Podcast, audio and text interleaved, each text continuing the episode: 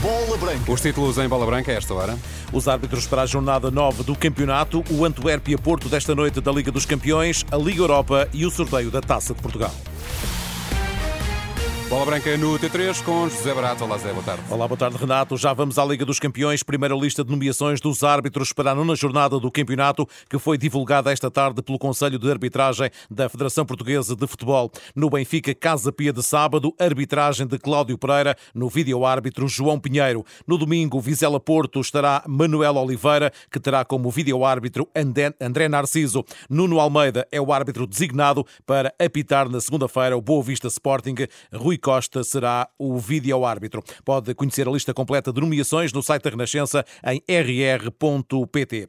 O Porto joga esta noite às 8 na Bélgica para a Liga dos Campeões, tendo como adversário o Antuérpia, que ainda não pontuou nos dois jogos disputados. Os Dragões estão no segundo lugar com uma vitória e com uma derrota. Nesta altura, no outro jogo do grupo H, eh, decorre a partida entre Barcelona e Shakhtar Donetsk, eh, com dois portugueses no 11 inicial da Catalunha, João Cancelo e João Félix. Nesta altura, o Barcelona acaba de fazer o primeiro golo da partida, nesta altura com 32 minutos de jogo. No jogo com o Antuérpia, a vitória está ao alcance dos Dragões, como sublinha Nuno Presume, o comentador da Renascença que irá acompanhar o encontro. O Futebol Clube do Porto superior, em meu entender. Em primeiro porque o momento do Antuérpia não é de todo o melhor. É verdade que em casa é uma equipa com muitos argumentos, exceção feita a esse jogo com o Shakhtar, em que teve tudo na mão para alcançar os três pontos e acabou por claudicar no decorrer da segunda parte. Não foi feliz também na última jornada da Liga Belga. Este Futebol Clube do Porto está em crescendo. Se em termos exibicionais nunca foi o Futebol Clube do Porto desejado por Sérgio Conceição, o lado resultadista tem funcionado. E como tu sabes, na Liga dos Campeões, o Futebol Clube do Porto é uma equipa altamente competente também do ponto de vista estratégico tem um Evan Nilsson a subir de rendimento e que se complementa muito bem com Taremi e tem, eh, assim o esperam os adeptos e também um, ehm, o próprio Sérgio Conceição, poderá ter para hoje o Pep, o regresso de Pep, que irá dar algum conforto no setor mais recuado. O Porto joga hoje na Bélgica. Na próxima jornada volta a defrontar o Antuérpia, desta vez no Estádio do Dragão. Nuno Presumo considera que a equipa de Sérgio Conceição tem nestes dois embates a oportunidade de garantir a presença na fase seguinte da Champions. É chave do agrupamento, diria eu, ou da classificação eh, que poderá favorecer o Futebol Clube do Porto. E tem nesta dupla jornada com o Antuérpia, agora na Bélgica e depois no Dragão, a possibilidade de disparar na tabela classificativa, inclusive é lutar com o Barcelona pelo primeiro lugar. Acho que são as duas melhores equipas do grupo. Este Antuérpia não é o da temporada anterior. Van Bommel, na temporada anterior, fez história ao ganhar o campeonato e ao ganhar a taça da Bélgica. Este ano está um pouco aquém das expectativas e, como tal, o Futebol Clube do Porto só tem que aproveitar e com uma vantagem. Tem um treinador que conhece bem aquela realidade, Sérgio Conceição, está bem identificado também com o futebol belga e poderá ser aqui um aporte a tudo aquilo que eu já disse relativamente ao favoritismo do Futebol do Porto.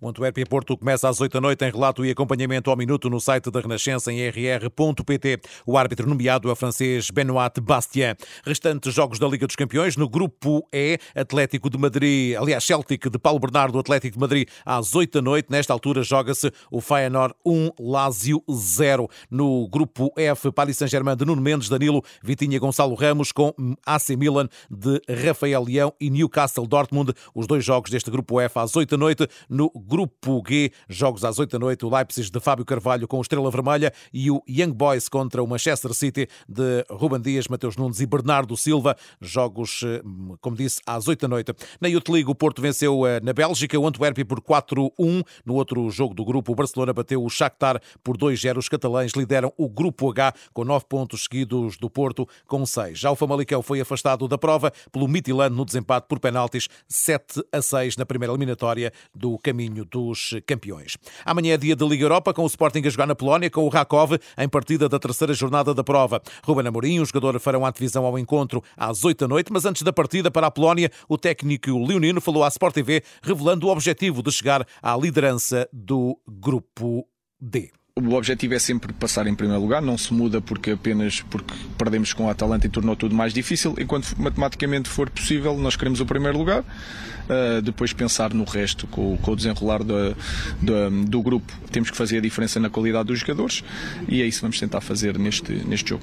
Também em declarações à Sport TV, Ricardo Gaio elogiou a equipa do Rakov, que poderá criar problemas ao conjunto leonino. A questão do primeiro lugar, isso depende, depende dos jogos. Neste momento o foco é ganhar ganhar amanhã o Racó. Uh, sabemos que é uma equipa agressiva, intensa em casa. Uh, sabemos que vai ser um jogo complicado, como são todos da Liga Europa uh, e vamos fazer o nosso máximo para conquistar os três pontos. O Rakov Sporting está marcado para as 17h45 da manhã. Terá relato e acompanhamento ao minuto no site da Renascença em rr.pt. Hoje realizou-se o sorteio para os 16 avos de final da Taça de Portugal. O Porto recebe o Montalegre, o Domiense joga em Alvalade com o Sporting. O Benfica só saberá quem visita o Estádio da Luz no dia 18 de novembro, depois do jogo entre Camacha e Famalicão. Um jogo adiado porque a equipa minhota não conseguiu aterrar na Madeira. Nas reações ao sorteio, o presidente do Montalegre, que vai jogar no Dragão, está feliz com o jogo, mas preferia jogar em casa. Estamos muito felizes por nos ter sido o, Futebol Clube do Porto. Eh, não podemos ser hipócritas, que era, que era um dos nossos objetivos. Eh, nós podemos eh, jogar com um dos grandes, no entanto, realçar que, que, o ideal seria jogar em, em nossa casa, até por uma questão que nós gostaríamos muito de premiar também o nosso município e todas as boas razões com, com o jogo aqui em Montalegre.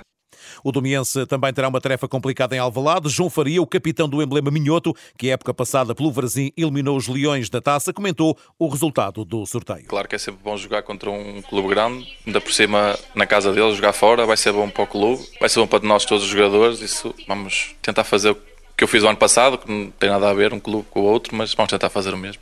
Os jogos estão pré-marcados para os dias 25 e 26 de novembro, mas ainda sujeitos a acertos. No futsal, na Liga dos Campeões, fase de qualificação, o Sporting empatou na Ucrânia com o IT Kiev 2 a 2, aliás, na Croácia com o IT Kiev da Ucrânia.